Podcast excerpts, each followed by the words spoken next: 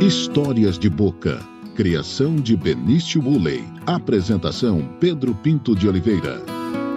Olá, está começando mais um podcast Histórias de Boca, uma produção e criação de Benício Uley com a apresentação do amigo de vocês, Pedro Pinto de Oliveira. Nesta semana, nós teremos um podcast especial reunindo três depoimentos extremamente importantes sobre o contexto nacional, sobre a gestão do presidente Jair Bolsonaro. O primeiro a conversar, nós vamos relembrar é, a análise do jornalista Antero Paz de Barros sobre a situação do país na pandemia e a presidência de Jair Bolsonaro, as suas ações e omissões em relação à pandemia. Vamos acompanhar. Eu acho que o governo Bolsonaro é, cometeu ênclise, próclise, meiose, né? se espatifou-se, porque ou só a próclise e ênclise, né? Se espatifou-se por corrupção, graça dentro do governo, e ele queria aquele discurso de combate à corrupção, né? Completamente. É, e, e, outras coisas mais, né? O, o, o pensamento raso e, e, a forma como, como reagiu, atacando, ameaçando uh, as testemunhas da, da, da CPI, né, Antero? É, a forma como reagiu, as pessoas podem não gostar do Renan Calheiros. Mas o Renan Calheiros, por outros motivos, né? Mas o Renan Calheiros ele tem uma boa formação jurídica, é advogado, foi ministro da Justiça. O Renan Calheiros conhece direito. E o Renan Calheiros falou que pode mandar prender o secretário-geral da presidência da República. Claro! Porque é uma intimidação claríssima de testemunha. Ele recebe, nós estamos falando aqui da denúncia que o deputado Luiz Miranda, deputado federal brasileiro, do DEM, bolsonarista até então convicto, e que está decepcionado, porque alguns meses levou a denúncia de corrupção do Ministério da Saúde para o Bolsonaro sobre a Covaxin, e o Bolsonaro não fez nada. E como é que ele soube da denúncia? Porque o irmão dele o deputado Luiz Miranda é tão amigo do Bolsonaro que o irmão dele tinha cargo importante no Ministério da Saúde. Tinha e tem. E agora o irmão dele já depois do Ministério Público, falando de pressões para que ele assinasse pagamento antecipado de 40 milhões para a Covaxin. E o, o, o que se chama assim de, de, de batom na cueca de tudo isso é que as empresas que estão envolvidas nisso são a Preciosa e a Global Saúde. A Global Saúde já está condenada pela justiça brasileira a devolver 5 milhões. E ela ainda não devolveu os 5 milhões para os cofres públicos. E a corrupção praticada pela, pela, pela Global Saúde foi durante a gestão do Ricardo Barros no Ministério da Saúde. Ricardo Barros hoje é deputado federal brasileiro do Paraná, líder do governo Bolsonaro na Câmara dos Deputados. Ou seja, o Bolsonaro está ajoelhado diante do Centrão. É, é, é, é, são coisas assim que, que Ana Júlia e Isabela perceberam antes que eu, que não dá para tolerar nesse governo. Né? Um governo que fala uma coisa e faz outra. É, Antero, e, assim, também é, na, nessa questão, além dessa, dessa gravidade dessa denúncia, que precisa ser muito bem apurada, a gente tem o, o conjunto da obra, né? Desde o início da pandemia, o presidente Bolsonaro fazendo um discurso negacionista, é, jogando no colo de governadores e prefeitos toda a responsabilidade. E esse argumento, assim, os argumentos rasos do bolsonarismo são uma, uma coisa assim que, que salta aos olhos. E fala, aí ah, os outros, os governadores, a corrupção, o dinheiro, isso é um caso a ser examinado. O que está em tela é a responsabilidade do Bolsonaro. E o Bolsonaro e a ação do presidente, que o tempo todo sabotou as medidas sanitárias, o tempo todo se negou a comandar o país, se com, é, condenou a população à própria sorte, porque ele só estava interessado nele no perfil dele. Ele é, na minha opinião, não sei se você concorda comigo, Antero, um egoísta militante. Ele só pensa nele. É, ele só pensa na eleição dele, né? na reeleição dele e no, na proteção que ele pode dar à família. Né? E até tem conseguido proteger a família, né? É, não fosse ele presidente da República, o Flávio Bolsonaro estava preso faz tempo, né? faz tempo. Porque essa coisa, ah, rachadinha, é só 1 milhão e 900, opa, alto lá. Que desrespeito é esse, que 1 milhão e 900? É, 50 mil é suficiente para você mandar alguém para cadeia. Os pobres vão para cadeia por muito menos. Né? Por uma galinha. É, por uma galinha. Às vezes vai para cadeia por causa de uma galinha. Então, assim, olha, é, é, é o que não dá para aceitar no bolsonarismo é que eles aceitam corrupção, cara. Qualquer argumento do Bolsonaro em favor da corrupção eles aceitam. O Bolsonaro ficou contra o, o, o, a prisão em segunda instância e o bolsonarismo fica quieto. O Bolsonaro nomeou um ministro do Supremo Tribunal Federal que foi um voto decisivo para salvar o Lula. Ministro do Bolsonaro, porque o Bolsonaro tem para si, e nisso talvez ele tenha um pouquinho de razão, que, que, que, que, que é bom para ele enfrentar o Lula. Mas eu acho que ele não vai ganhar de ninguém, nem do Lula. As pesquisas estão mostrando que ele está derretendo. A aprovação dele nesta semana, vírgula, ainda sem a repercussão e reverberação desse episódio da corrupção no Ministério da Saúde, a aprovação dele caiu para 23%, Pedro. 23% é muito pouco. É muito pouco de aprovação, ele está derretendo e pode ser que prevaleça a análise do Ciro Gomes, de que ele não vai para o segundo turno. Agora, Antero, é, agora existe uma outra conjuntura que é a cooptação que o, o Bolsonaro fez do, dos militares, especialmente do Exército. Você acredita que, como o Centrão, que o Centrão só se alimenta de governo fraco para poder mandar, e no instante em que a canoa fura, eles pulam do bar.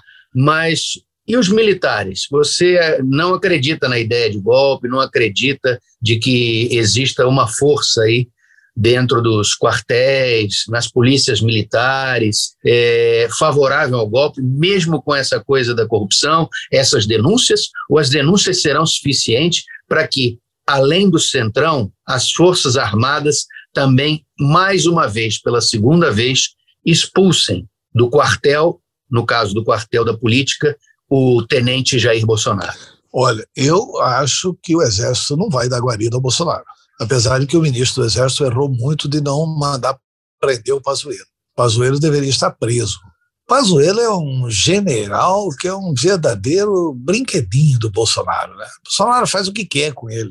Para se defender agora, você já viu qual é a defesa do Bolsonaro? Porque a imprensa já entrevistou a Polícia Federal. O Bolsonaro pediu alguma providência, a Polícia Federal falou não. Até hoje não pediu providência nenhuma. Quer dizer, a Polícia Federal não sabe de nenhuma providência solicitada pelo Bolsonaro diante da denúncia do deputado Luiz Miranda. O que, que os senadores governistas passaram a dizer na quinta-feira desta semana, um dia depois do, da explosão da denúncia do deputado Luiz Miranda na CPI? Olha, que o presidente falou para o Pazuello. O Pazuello vai aceitar mais essa no colo dele. Este é um cidadão completamente desqualificado. É uma pena que seja general da ativa do Exército Brasileiro. É um general que não. Que não ele, está, ele está manchando a farda, né? Está manchando, tá manchando a farda. Está manchando o Exército de Caxias. O Exército é uma das instituições mais respeitadas do Brasil.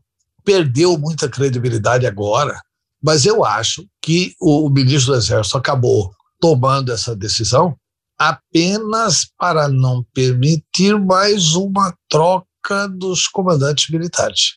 Que isso o Bolsonaro podia fazer, entendeu? E acredito que na hora H, como diz o Pazuello, o Bolsonaro vai quebrar a cara quando ele fosse socorrer do Exército Brasileiro. Não, por que o Exército vai para a corrupção? Não, nós vamos dar o golpe agora para proteger a corrupção, para proteger o desmatamento da Amazônia, para proteger o Ricardo Salles, para proteger o, o, o Fravinho. Eu não acredito nisso, que vai ter golpe em defesa da corrupção. Porque defender, dar golpe em favor do governo Bolsonaro hoje é, dar golpe em favor. O Bolsonaro perdeu o discurso de que não tem corrupção no governo dele. Perdeu. Esse discurso não existe mais. Frase lúcida, lúcida, brilhante do, do, do senador Renan, o negacionismo fazer. Eu uso isso no artigo que eu publico no pnbonline.com.br. Agora vamos projetar, Antero, e dando a farda e o paletó, mostrando aí esse aspecto da, das denúncias gravíssimas de corrupção no governo Bolsonaro e que chegam até a sala do presidente da República. É, isso vai interferir no contexto, mas ainda assim, você acredita que em 2022, na eleição, nós teremos uma polarização entre a candidatura do ex-presidente Luiz Inácio Lula da Silva e a candidatura à reeleição do presidente Jair Bolsonaro? Olha, hoje, é, veja bem, tem, tem, tem que analisar isso em diversos aspectos. Assim que terminou a eleição municipal, eu tive a oportunidade de escrever um artigo, não sei se você se lembra dele, nem, nem PT, nem Bolsonaro, o recado das urnas. Qual foi o recado das urnas da eleição municipal? Nós estamos no mês de, de junho. Né? A eleição municipal foi final do ano, portanto não tem oito meses. O eleitor foi à urna e não votou nem no PT nem no Bolsonaro. Bolsonaro estava muito melhor do que está hoje. Onde ele botou a cara, perdeu onde ele colocou a cara apoiando o candidato a prefeito, e aqui, no caso de Mato Grosso, senador, ele perdeu. Ele perdeu. E o PT também é, derreteu na eleição municipal. É de se indagar. Oito meses depois. É, até porque não escolheu o melhor candidato, né, Antero? Convenhamos, com todo respeito, é, ao ex-juiz Julié Sebastião. Não, mas aí você está falando com relação ao Cuiabá. Não, eu estou falando em relação ao Brasil. O PT. Aí o Brasil como um todo. É, no Brasil como um todo. O Brasil derreteu nacionalmente. Aqui, claro, o PT boicotou o último, uma estupidez, mas fazer o quê, né? O PT é assim, né? O, o, o Julier, como disse o Gustavo Vandone, teve voto no filho do Gustavo, né? Ficou com aquele equipamento lá. O cenário, eu... o cenário de um boteco na mesa do bar. boteco com, com, com balinhas, né? Então, assim, se a eleição fosse hoje, pelo noticiário da mídia, pode ser que fique confrontado entre Lula e Bolsonaro. Mas também é um dado que precisa ser avaliado. Eu precisaria até conversar com o nosso Amaury Teixeira, que é expert em avaliar pesquisa, é, que é o dado seguinte, que a rejeição do Bolsonaro já está ultrapassando 50%, e a do Lula não é baixa, é 42%, 40%. Evidente que a situação do Lula melhorou por causa da narrativa do Supremo Tribunal Federal, que o, que o Supremo permitiu a ele. É. Entendeu? O Supremo permitiu ao Lula fazer uma narrativa que deve melhorar a sua performance eleitoral. É evidente isso. Agora, não significa dizer de que pode ficar. Quer dizer, as altas rejeições desses dois, isso que tem que ver como é que a pesquisa vai interpretar isso, pode sim fortalecer uma terceira via, desde que essa terceira via seja decente, seja honesta, seja correta e tenha propostas para discutir o Brasil. É que tem apelo, né, Antero? Que tem apelo para o eleitorado. É, que tem apelo, né? Senão, nós vamos ficar nisso mesmo, Lula ou Bolsonaro. É, você acredita, você escreveu até um artigo do Tasso Gereissati, o Biden brasileiro. Você acredita mesmo que o PSDB em, em rachar vai poder unir, porque se não une, não dá nem para conversar com outros partidos, né, Pedro? É, o próprio Tasso, né, que é um gigante da política, é uma pessoa muito decente. Diante dessas idas e vindas do PSDB, o próprio Tasso já, diz, já deu uma declaração pública, depois daquele artigo, o seguinte: olha, é, o candidato não precisa ser do PSDB. O que está correto, não tem porquê, não tem que ser do PSDB o candidato, está absolutamente correto. O Tasso era o homem que podia unir, eu acho que ele tem condições políticas e morais para unir o Brasil em torno de uma candidatura de centro. Tasso não é atacado nem por seus adversários políticos do Ceará. Né? Agora, se não for com Tasso, vai ter que ser com alguém. O que não dá é para proliferar várias candidaturas do centro. Aí é consolidar Lula e Bolsonaro no segundo turno. Se tiver Mandetta candidato, um do PSDB candidato, tiver, um, enfim, se tiver mais três ou quatro candidatos aí, aí vai dar Lula ou Bolsonaro no segundo turno. Aí tem que fazer a opção Churchill. Estava né? vendo um filme sobre a vida do Churchill, que foi um gigante né, do Reino Unido, da Inglaterra. Ele usou a Força Aérea Inglesa para reprimir os alemães. Ele era aconselhado pelos seus mais próximos no governo do Reino Unido a se render a Hitler. Ele não aceitou se render a Hitler e as pessoas indagavam dele assim, mas e aí? É, a gente vai se unir com quem? Ele falou para derrotar esse monstro até com o diabo. Até com o diabo. Eu acho que esse ser o retrato da eleição brasileira. E o diabo dessa eleição não é o Lula, é Bolsonaro.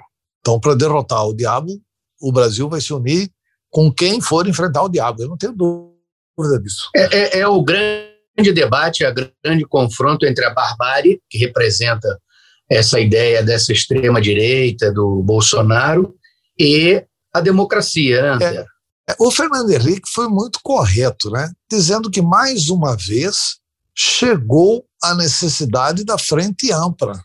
Nós já vivemos isso no Brasil. A minha geração viveu isso. Os jovens não viveram.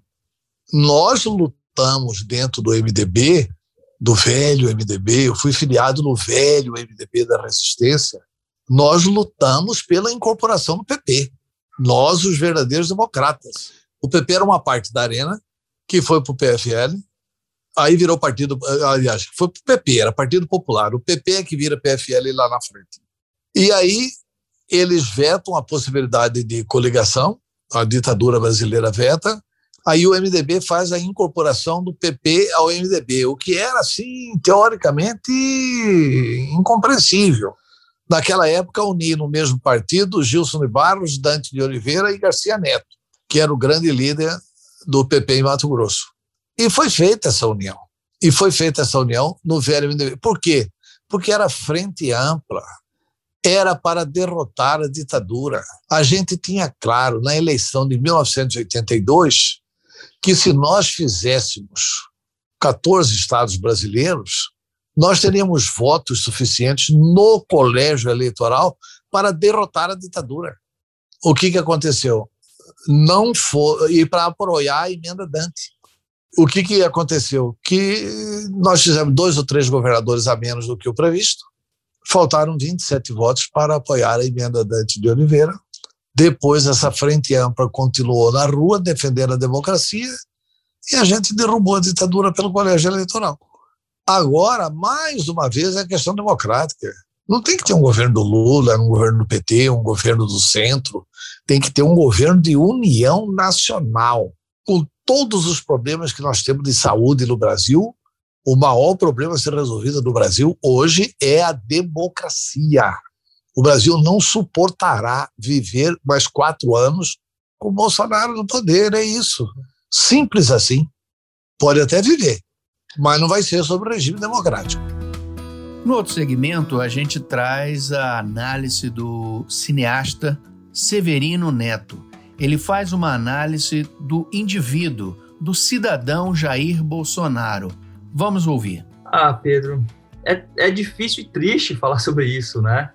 É, porque eu sempre tento, tento analisar politicamente, socialmente, antropologicamente, com equilíbrio, né? porque acho que uma, uma, coisa que a ficção me ensinou muito, né, estudar roteiro, foi que ninguém é 100% bom e ninguém é 100% ruim, né? É, a gente sempre tem essas nuances é, boas e ruins de qualquer, de, de qualquer governo, né? Até a gente encontrar as exceções, né? Exatamente, é eu ia chegar lá, até a gente encontrar essa exceção, né? Que que é um, é um desastre, né, Pedro? Assim, eu acho que mesmo as tentativas de coisas boas que a gente vê são ruins, né? Então, eu realmente eu não consigo analisar. É, não é uma análise pessoal, né? Não é, não estou tendo botando emoção nisso, não. Estou bem friamente assim. Eu não consigo ver nada, nada de bom, porque se você olhar para a economia, é um desastre. Né? Hoje a gente está na décima primeira, décima segunda economia, enfim né, uma relação super conturbada com os principais países que eram aliados nossos, né, com o Mercosul, com a China, com os Estados Unidos, enfim. Se a gente olhar para o dia a dia, olha o preço da cesta básica, né, é inviável, olha o preço de tudo, do combustível, do gás, enfim. Se a gente olhar para a cultura, é outro desastre, né? Assim, é, eu tenho um edital, eu, né, tô sentindo na pele também, eu tenho um edital ganho certinho que, que eu tá um, uma dificuldade enorme eu conseguir receber o, de, o devido, né, que eu ganhei isso com a Cine, porque né, a cultura se tornou inimiga disso, né?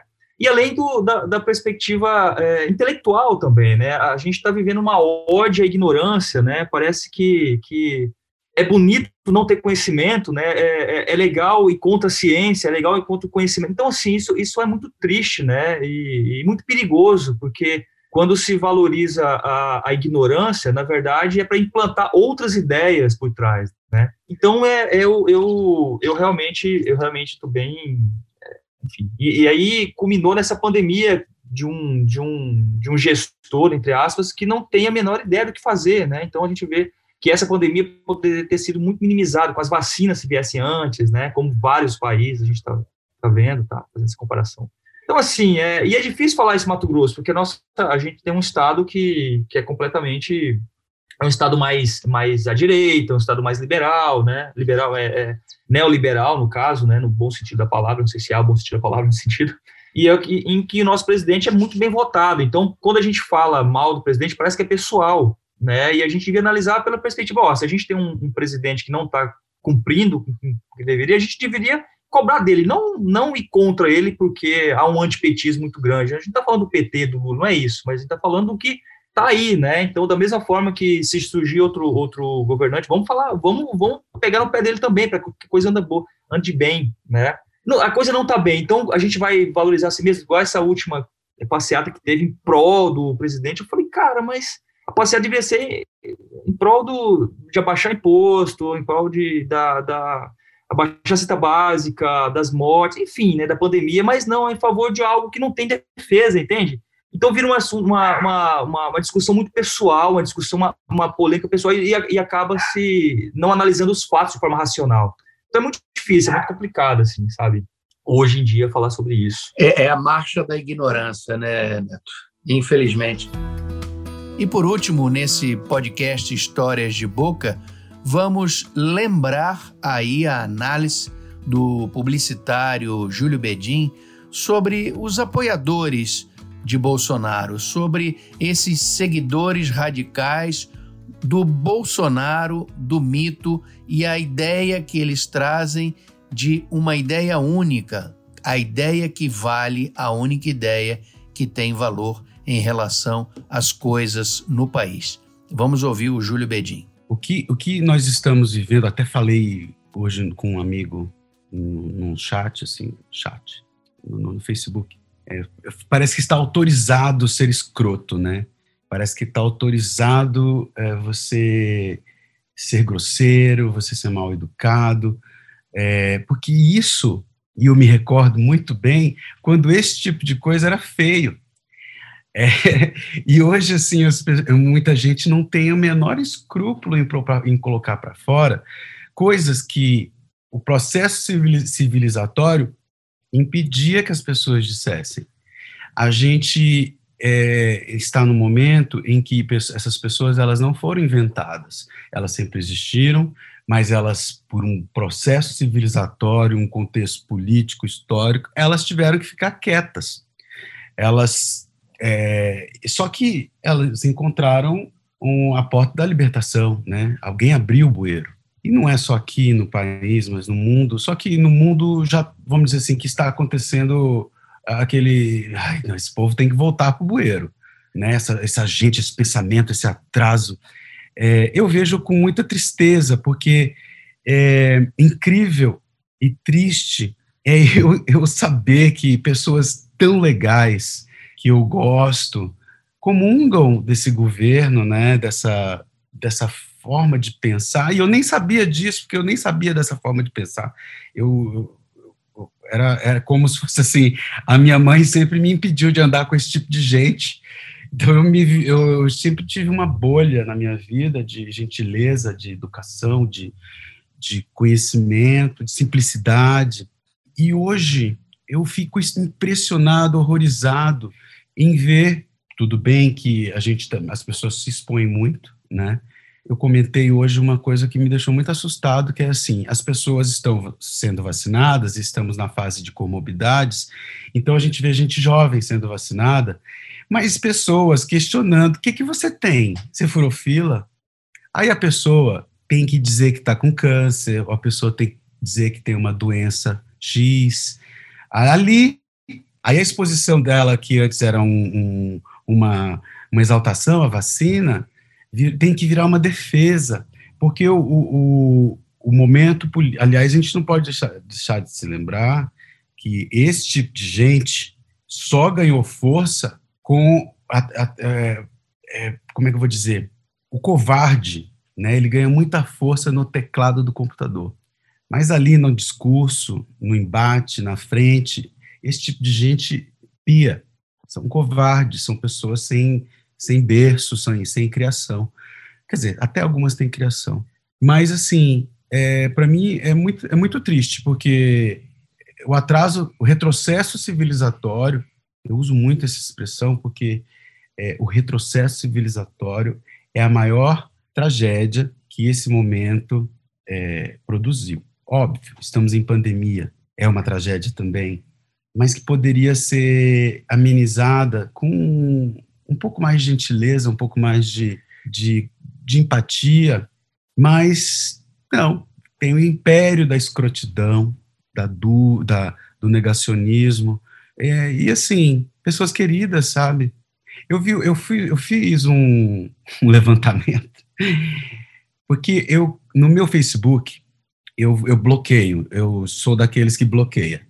É, eu já bati muita boca, já, já discuti, é, mas tem uns que eu deixo, né, para saber o que está acontecendo do outro lado de lá.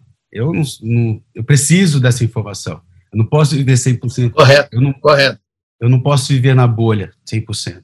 Mas eu vi, eu tenho mais de 500 pessoas bloqueadas no meu Facebook. Você acredita nisso? Meu Deus. Eu acredito. Eu acredito. É impressionante. Eu, eu, eu acredito que esse. Ah, mas tem um lado bom. Foi como eu falei ali, que, que eu desejo que esse tempo sombrio e, e, e, e repressor, porque é repressor, sim, é, é repressor à cultura, ao pensamento diferente, à diversidade. A diversidade, o respeito ao outro. A, a, ao, ao, contraditório, a tudo aquilo que faz a gente pensar, o cérebro ganhar músculo, é como as canções belíssimas e criativas que surgiram durante a ditadura. É, aquele, aquela força opressora criou aquela, aquela poesia. Eu acredito muito e torço para que é, um baby boom aí no futuro venha com, com gente muito mais questionadora, mais felizes, né? Que não basta ser só apontar dedos e criticar e viver no PROCON da vida, né? É, é, é apontar caminhos, né, Júlio? É, esse é o momento de quais são as alternativas e colocá-las e, e, e trazer para o debate. Porque essa gente, ela não resiste ao que há de melhor numa democracia, que chama diálogo não aguentam três perguntas para formular três respostas inteligentes. Sim, e, e partem para agressão, né? Porque a agressão é uma é um sintoma de covardia, né? Total. É, é, não, é a ausência do argumento. Agora, eu, sabe, eu, eu acredito que as pessoas têm, têm direito ao seu silêncio, mas, assim, é, quando ele é um posicionamento, sabe? Quando ele quer dizer alguma coisa. Porque ser, fazer silêncio por fazer silêncio é, é, é, é apertar o botão do pi, né? E ver, deixar coisa assim, não se posicionar, é, é, é, eu vou dizer assim, é concordar, sabe? às vezes eu fico pensando assim, lá no meu tempo de adolescente, quando tinha abertura política, é, eleições, tal, aquilo me fascinava tanto, sabe? É, aqueles programas, nossa, foi quando eu vi programas eleitorais, assim, que foi uma das coisas que me fez querer fazer publicidade. E aí, assim, é, a gente vê que o debate, aquele que eu, eu me recordo assim muito na faculdade, né? tinha os, os nossa, eu adorava aquilo, sabe? Bate-boca, porque era saudável, era como um futebol, como um jogo de cartas, como um encontro. Não tem mais isso. Agora tem o encontro do pensamento A, com, que faz um encontro do, com, do pensamento B, é, vive em mini, mini é, mundos, né? E não, não tem, não está acontecendo. Eu estou torcendo muito aí para que aconteça uma grande reviravolta. Mas, assim, eu, eu sei disso porque eu, eu me sinto mais burro. Eu acho que a tecnologia, ela emborreceu muita gente. Eu me recordo que eu sabia todos os telefones é, que eu tinha que saber. Da minha mãe, do meu pai, do trabalho da minha mãe, do trabalho, do, é, quer dizer, de casa, né, porque não tinha celular, essas coisas. É um exemplo bobo, mas, assim, de exercitar a memória, sabe? E aí, isso, o celular, é, criou tantas facilidades, mas quando eu falo que a tecnologia, tanta informação gerou tanta gente burra, então, assim, tanta informação gerou tanta gente desinformada, é, é, é, o que mais me, me deixa com vontade, assim, de, de, fazer, de fazer diferente, sabe? É, porque não, não dá, senão daqui a pouco a gente não vai nem falar direito, a gente vai emitir sons, é. E, e, e, essa iniciativa da gente, assim, trocar ideias, conversar, tornar comum essa, essas conversas, essas ideias, compartilhar. Sim. Essa é uma, é uma possibilidade. É que entrou uma, uma nova cara, uma nova classe de debatedores que não debatem, que você realmente chega à conclusão de, de pensar assim, cara, não dá para conversar com essa pessoa é fora da, das, é fora da métrica, é fora da, da, da, reali, da realidade possível de um entendimento amigável que seja. Sabe, eu nunca tinha ouvido falar em terraplanista, nunca tinha ouvido, ouvi falar nisso tem três anos, sei lá. Eu não sabia que existia nem essa corrente de pensamento. E eles são. Você vai conversar com o terraplanista? Tem como argumentar alguma coisa com alguém que pensa, que pensa não, que acredita que a Terra é achatada, é difícil, sabe? E elas estão por todos os lugares. Ou, ou que a vacina faz mal. Também, de certa maneira, é, de certa maneira, é menos um. Então é isso. Ouvimos aqui as opiniões, os comentários de Antero Paz e Barro, jornalista do pnbonline.com.br, Severino Neto, cineasta, e do publicitário Júlio Bedin. Na semana que vem, estaremos de volta com mais um podcast Histórias de Boca, uma criação e produção de Benício Uley, apresentação de Pedro Pinto de Oliveira. Até semana que vem.